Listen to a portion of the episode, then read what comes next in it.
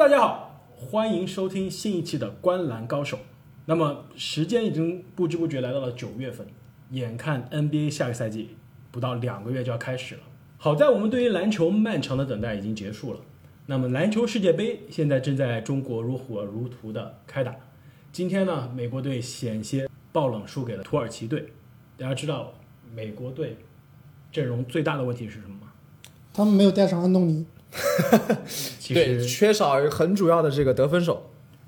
其实你们答对了一半，因为他们没有大前锋。所以今天我们就跟大家盘点一下 NBA 下个赛季十大大前锋。那么在我们开始前十名的盘点之前呢，我们还是来看一下哪些球员得到了提名，但是没有最终进入前十的榜单。第十一名，灰熊队的去年新秀 J.J.J. 杰伦·杰克逊。那么上赛季杰伦·杰克逊表现出了非常全面的呃 NBA 的天赋，下赛季能不能进一步发挥呢？我是觉得他应该是有实力进入前十的，但是阿木和正经你们把他放了十名之外。呃，我觉得我们这个大前锋的榜单其实七到十二名都非常接近啊。主要还是他新秀赛季还是需要更多的时间来提高吧。光看一年的，其实很难把他排进前十名。小杰伦·杰克逊呢，其实我是比较看好，因为我觉得这个七到十二名之间，相对来说我会更看重他们的防守功力一点，因为在我眼中比较经典的大前锋是像邓肯、加内特这样的球员，所以小杰伦·杰克逊其实我觉得他是非常非常有潜力的。好，那第十二名呢是公牛队的马尔卡宁。上赛季呢，马尔卡宁已经打出了将近十九加九的这样一个数据啊，下赛季很可能他的数据有进一步的提升。那么第十三名的呢是魔术队从未得过扣篮王的扣篮王阿隆戈登。第十四名是今年新被选上的状元胖虎 Zion Williamson。我是觉得我们把胖虎排得太低了。总体来说，他作为一个新秀，还是彩票的成分更加居多一些吧。呃，虽然说他在大学的时候展现了不弱于詹姆斯的天赋，但是我觉得现在就把他排入我们的前十，还是过于急躁了。而且我觉得他在大学里面之所以这么成功，大部分因为是因为他的身材啊，包括他的体重、力量，完全碾压大学生的身材。所以你觉得他比较早熟？他是比较早熟的。他如果在 NBA 碰到真正的硬汉，能不能顶得动，还是我们还是要拭目以待的。好，第十五名的呢是国王队上赛季的新秀马文·拜格利。拜格利上赛季首发之后呢，场均已经接近了二十加十的水平，下赛季应该会继续保持自己首发的位置。第十六名是得到阿木一个人提名的啊，新去掘金队的格兰特。我觉得格兰特在掘金队完全是可以打首发的位置，他可能会顶替梅尔萨普打大前锋，而且我觉得他完全也可以打小前锋，因为他是速度很快，臂展很长，而且三分球也是不错的。百分之三十九的命中率呢，是我们上赛季讨论的这十六个大前锋中最高的一个。废话不多说，那我们就开始前十的讨论。第十名呢，就是克利夫兰骑士队的凯文·勒夫。勒夫上赛季只打了二十二场比赛，场均十七分、十点九个篮板、二点二个助攻。在上赛季呢，得分和命中率，而且效率都大不如前。其实我觉得勒夫上赛季完全是可以打四十到五十场比赛的。那么为什么骑士迟迟的不把他从这个伤病名单拉出来呢？其实大家众所周知，骑士是想摆摆烂的烂，对我觉得球队摆烂这种病是治不了的。你知道骑士今年的病是什么呢？还是摆烂。还是摆烂。所以我觉得勒夫，我是唯一一个把他放在十名开外的这样一个选项。我是觉得这赛季的勒夫，即使他保持健康，球队还是会很谨慎的使用他。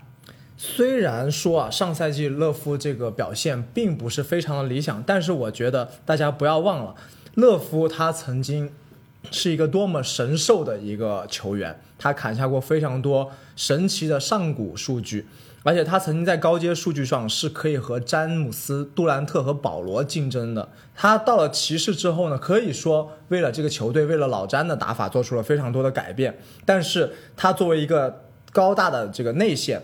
拥有非常柔和的手感，而且他可以说是一个极品的二二当家，在老詹的身边就是属于那种啊，你让我上好，那我就把一切搞定了。而且他是在我眼里把篮板和三分结合的最完美的男人，所以其实我觉得他进攻端几乎都没有缺点，而且他的被打并不差。我们不要被他那一个被打汤普森的动图给欺骗了。而且他的传球也被低估了，所以我觉得勒夫在前十名还是值得提名的。其实，在上赛季开赛前啊，我对他的期望是非常非常高的，因为就詹姆斯离开以后啊，他变成了球队大当家。我当时是完全看好他能打出在森林狼大当家的数据。他最后一年是打出了二十六分、十二点五个篮板、四点四个助攻的，但是最后的结果大家也看到了，他上赛季其实状态非常非常差。对，而且勒夫其实他球场上最大的弱点，我觉得是防守。勒夫职业生涯从来不是个防守好的球员，他职业生涯单赛季盖帽最多不超过零点五，抢断最多不超过零点九。作为一个中锋也好，大前也好，这个数据我觉得是在防守端没有办法接受的。对他的护框能力其实很差。对，嗯，但是我觉得勒夫最最大的隐患是他上不了场。你们知道，大家说的最多大前锋中最脆的是谁？浓眉 AD 哥，对吧？对，玻璃人。AD 哥过去三个赛季一共上了两百零六场常规赛，格里芬过去三个赛季一直不健康，一共上了一百九十四场。甜瓜上赛季半途失业，上三个赛季加在一起一百六十二场。你们知道勒夫三个赛季加在一起多少场吗？不会连甜瓜都不如吧？肯定比甜瓜多吧？一百四十一场，就是比上赛季失业的甜瓜打的还少。那确实，伤病是他一个巨大的隐患。没错，他职业生涯十一个赛季，季军只有五十九场比赛。所以说，这赛季勒夫即使保持健康了，我觉得其实还是可以找到原因，让他可以少打几场比赛。而且，我觉得我们今天榜单前十中，他是被交易的概率最高的一个球员。他很像我们之前空位讨论时候的克里斯保罗，很可能赛季进行两个星期左右，他就换球队了。没错，他留在骑士队啊，对于球队、对于骑士队本身和他自己都完全没有意义，而他完全无法打出自己的价值。就算他恢复了以前的功力，骑士仍然是个摆烂的球队，所以完全没有价值。好，那聊完三十岁开外的勒夫之后呢，我们聊一个年轻的大前锋，那就是老鹰队的科林斯。排名第九。科林斯呢，上赛季在职业生涯第二年进步非常明显，场均将近了二十加十，非常惊人的一个进步。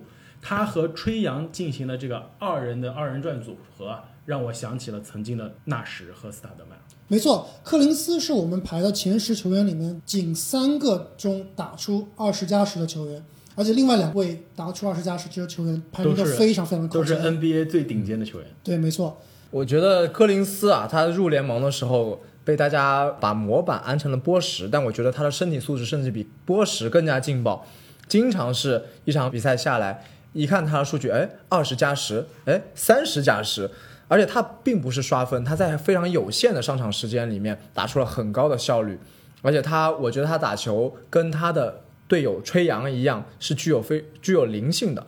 呃，他这个身体的素质，我觉得他们现在唯一缺少的就是一种赢球的文化。在如果整个老鹰队能建立起一种赢球的文化，我觉得这两个年轻人未来大有可为。而且刚刚我说这个柯林斯和吹杨像这个小斯和纳什啊，其实我觉得还像一个组合，就像肯扬马丁和杰森基德。基德真的是一把手把马丁从一个糙汉变成了 NBA 的全明星。我觉得下赛季这个故事在柯林斯的身上就会发生。柯林斯二十加十的这个成绩，如果可以保持，老鹰的战绩可以提升，球队的人气变得更高的话，我觉得柯林斯下赛季很可能是东部的全明星。而且他上赛季的进攻效率非常的高，他在前十大前锋里面，他的真实命中率是排名第二名的。可没，错，他的投篮命中率仅次于字母哥。而且字母哥是以内线为主，要对进攻手，段。同时啊，柯林斯在新秀赛季的时候基本上是没有三分球的。上赛季他把三分球基本上是发挥出来了，然后有场均零点九个三分的这样一个进账。同时，他找到了他自己三分比较擅长的底角，他底角的三分球命中率，你们猜是多少？百分之三十八，百分之四十九，这是非常非常高效的接近一半的命中率。没错，所以说我觉得柯林斯在下赛季很可能再提升一步，成为东部全明星。那说完柯林斯之后呢，我们说另外一个下赛季东部全明星的有力的竞争者，那就是尼克斯队的兰德尔，胖虎一号。上赛季呢，兰德尔在鹈鹕队趁着 AD 闹罢工，场均二十一点四分，八点七个篮板，三点一个助攻，非常非常全面的数据，可以说是打出了职业生涯最好的一年。他上个赛季的发挥完全是打了湖管的脸啊！他想证明他其实是湖人五少里面最强的那一个。正所谓湖人出品必属精品，其实我觉得兰德尔有一点点像不那么传球的克里斯韦伯和内线破坏力没那么大的兰多夫。或者是防守根本不防守的追梦。或者是加强版的 Zion。这一点我倒是要啊为，加强版这样，这一点我真的不同意。刚刚开花提到这个防守啊，其实兰德尔的低位防守是被大家低估了，他其实在内线的防守是非常不错的。但是作为一个内线防守不错的球员，你如何解释他盖帽只有场均零点六个？我觉得兰德尔是完全不适合打五号位的，就他护框能力其实但是他的三分投射适合打四号位吗？他的三分投射也不算特别差吧，有比他差得多的大前，而对且还一直在投三分。其实他还是比较灵活的。我觉得兰德尔去年的这个使用率啊，百分之将近百分之二十八，他在尼克斯其实是可以持续有这样的高使用率。甚至会更高。但是我们可以考虑啊，尼克斯今年夏天的操作，我们之之前在盘点尼克斯战绩的时候也说到，迷之操作，他们的首发能排出五个大前来，对，传说中的五大前首发，死亡五大。那不就是这个莱利梦寐以求的五大阵容吗？没错。所以尼克斯下赛季轮换是怎么样，没有人知道，很可能兰德尔像上赛季一样打一个场均三十多分钟，也有可能只是个场均二十五分钟的角色。不过我觉得刚刚这个阿木提到了打湖管的脸啊，我觉得总体来说，兰德尔这个球员无论是在哪一个球队，他都是一个呃拥有着勤奋和这个努力提高自己这个精神的一个球员。他他并不是场上经常会灵光一现打出亮眼操作的那样的球员，但是他会有意识的去提高自己擅长的区区域。上个赛季他有意识的增加了自己零到三英尺的这个区域内的出手，把自己变得更加高效。所以我期待他能在尼克斯能继续有良好的发挥。其实我觉得他和盖帽王罗宾逊，我觉得是尼克斯下赛季如果能进步的最关键的两个人。说完第八名兰德尔这位尼克斯名宿之后呢，我们要来聊到另一位也是尼克斯名宿，也是大前锋，那就是波金吉斯。波金吉斯呢，上赛季因为之前一个赛季的受伤，一场都没有打。然后大家发现，这个波金吉斯基基本上是从一八年二月份之后就没有再打过 NBA 的比赛了。下赛季他将为达拉斯的独行侠队出阵，大家觉得前景如何？我看我们的排名啊，波金吉斯基本上是我们所有排名中大家波动最大的波动最大，有排第四的，排第七的，也排第十的。啊我先说一下啊，那个排第四的就是我。对于波丁吉斯的受伤，其实我想多说一点啊，因为当天我是在现场的，二零一八年的二月六号那天晚上，我是坐在这个离波金吉吉斯只有十米远的，当时我是买的是篮球框后面第二排，估计也是我买过的最贵的篮球票了，当时我估计记得是三百多美元吧，就我离事发地点不到十米。在他受伤之前，我看到的那个那场比赛是波金吉斯对字母，当时是第二节，波波金吉斯空切面对字母暴扣，然后呢落地时候左脚没有站稳，直接十字韧带撕裂了。我其实那场球感触很深啊，在波金吉斯受伤之前，我看到的字母和波金吉斯波神两个人啊，他的运动天赋和对场上球场的支配能力是非常非常让我惊讶的。我当时就感觉他们俩其实是真正主宰 NBA 的未来的两 NBA 当时说的是 NBA 的独角兽嘛，没错对对吧？然后你在他受伤之后有没有流下泪水呢？我没有流下泪水，但其实当时我看全全场的球迷啊，其实也没有特别特别悲伤，因为当时可能并不知道并不知道对这个伤病是这么这么的严重。没错，而且意味着那是他在尼克斯打的最后一场比赛，因为我记得波尼吉斯一五一六年被尼克斯选中的时候，新秀赛季一上来就发挥特别好，那那时候尼克斯纽约人民说这是零疯狂之后发生在纽约篮球界最好的一件事。刚开始选他的时候，纽约人民可是很不乐意。没错，但是新秀赛季他就让所有的纽约人都成了为了他的粉丝，但是蜜月也就短短的三个赛季，两个半赛季，两个半赛季。完全健康的波神啊，肯定是有能力挤进我们这个榜单前三的。为什么我把波神没有放到前三？你知道为什么吗？因为我觉得他不可能完全健康。职业生涯打了三个赛季，七十二场、六十六场、四十八场，第四个赛季是零场。所以说，作为一个两米二二十一的这样一个高个子，就是身高几乎是姚明那么高，打法又像你说的有点像字母的这样的打法没，错。我觉得这样的身高、这样的打法是很难让他健康的。你们知道，我一直关注波尼吉斯，然后我做了一个他的一个数据的分析啊，我不知道别的人有没有说过。我看了他职业生涯打的三个赛季的数据，他十月份三年场均二十二点五分，十一月份场均十九点九分，十二月份场均十七点三分，一月份十六点八分，二月份十五点一分，三月份十七点一分。逐月下降。每个赛季基本上都是逐月下降，因为疲劳。他的这个身高是这个体重，在 NBA 很难坚持八十二场。我觉得有可能他是一个职业生涯永远不会全勤的一个球员。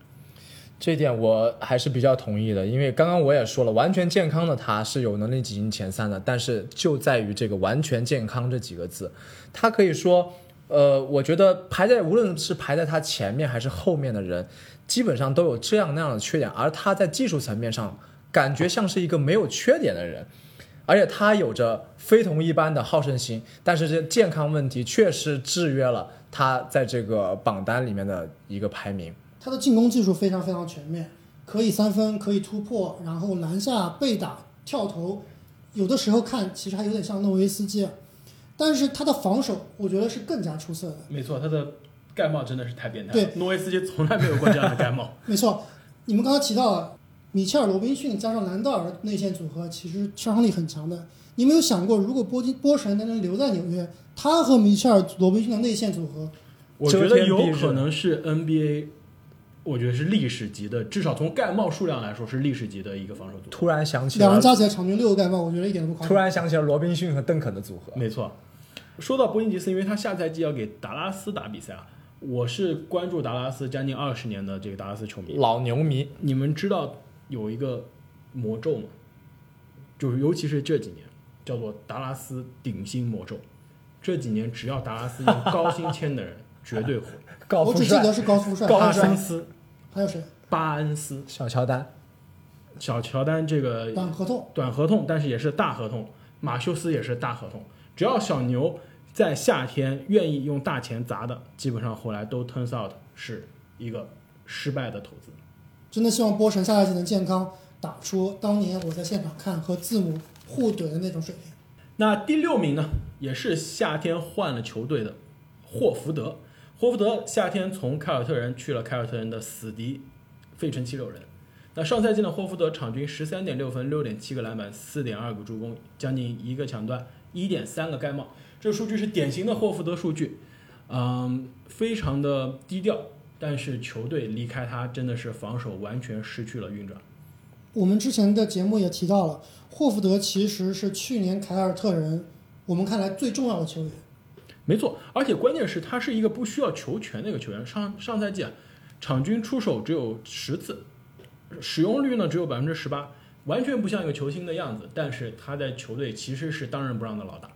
对他的防守非常非常的出色，特别是挡拆后的换防，他能扑得出去，而且他轮换轮转速度也很快。我觉得他一直，我是觉得他是一个天生的赢家，因为他在大学的时候连续两次 NCAA 的这个冠军，然后在 NBA 之后一直是一个像你说的防守非常卖力，然后在季后赛、在常规赛都是非常拼命的这样一个天生的这样一个赢家。他是我觉得现役球员中让我觉得气质最像邓肯的一名球员。就差一个总冠军了。没错，所以我觉得如果他今年真的是可以跟着大帝和西帝在费城夺冠的话，我觉得真的是一个非常非圆满常励志的故事。七六人真的赚翻了啊！我觉得霍福德就是一个，大家都说他是一个球盲鉴定器啊。他的基础数据经常一场比赛打下来，我们看到是非常一般的，可能十几分、几个篮板、对，，和浓眉啊给人感觉非常相反。但是他在场上的存在感非常的高，没错。包括像刚才阿木说的这个防守端，包括在进攻端，球都经常会过他的手进行支配。他是一个在场上万金油一样的角色，但是我觉得他现在加入了七六人队非常适合他，因为七六人其实已经有了自己的体系和一个进攻套路，这样一个万金油加进去，可以说是最后的冠军拼图。下个赛季非常看好七六人的发挥。而且我觉得霍福德是一个边缘的名人堂球员，我觉得现在的他应该是很可能成为名人堂球员但也有可能不是。我觉得他现在真的是在为自己的这个职业生涯的历史地位做最后的搏斗。还需要一些更硬的荣誉来支撑。好，那么我们上半集的大前锋分析就到这里，下半集我们将会跟大家分析谁会是 NBA 下赛季前五的大前锋。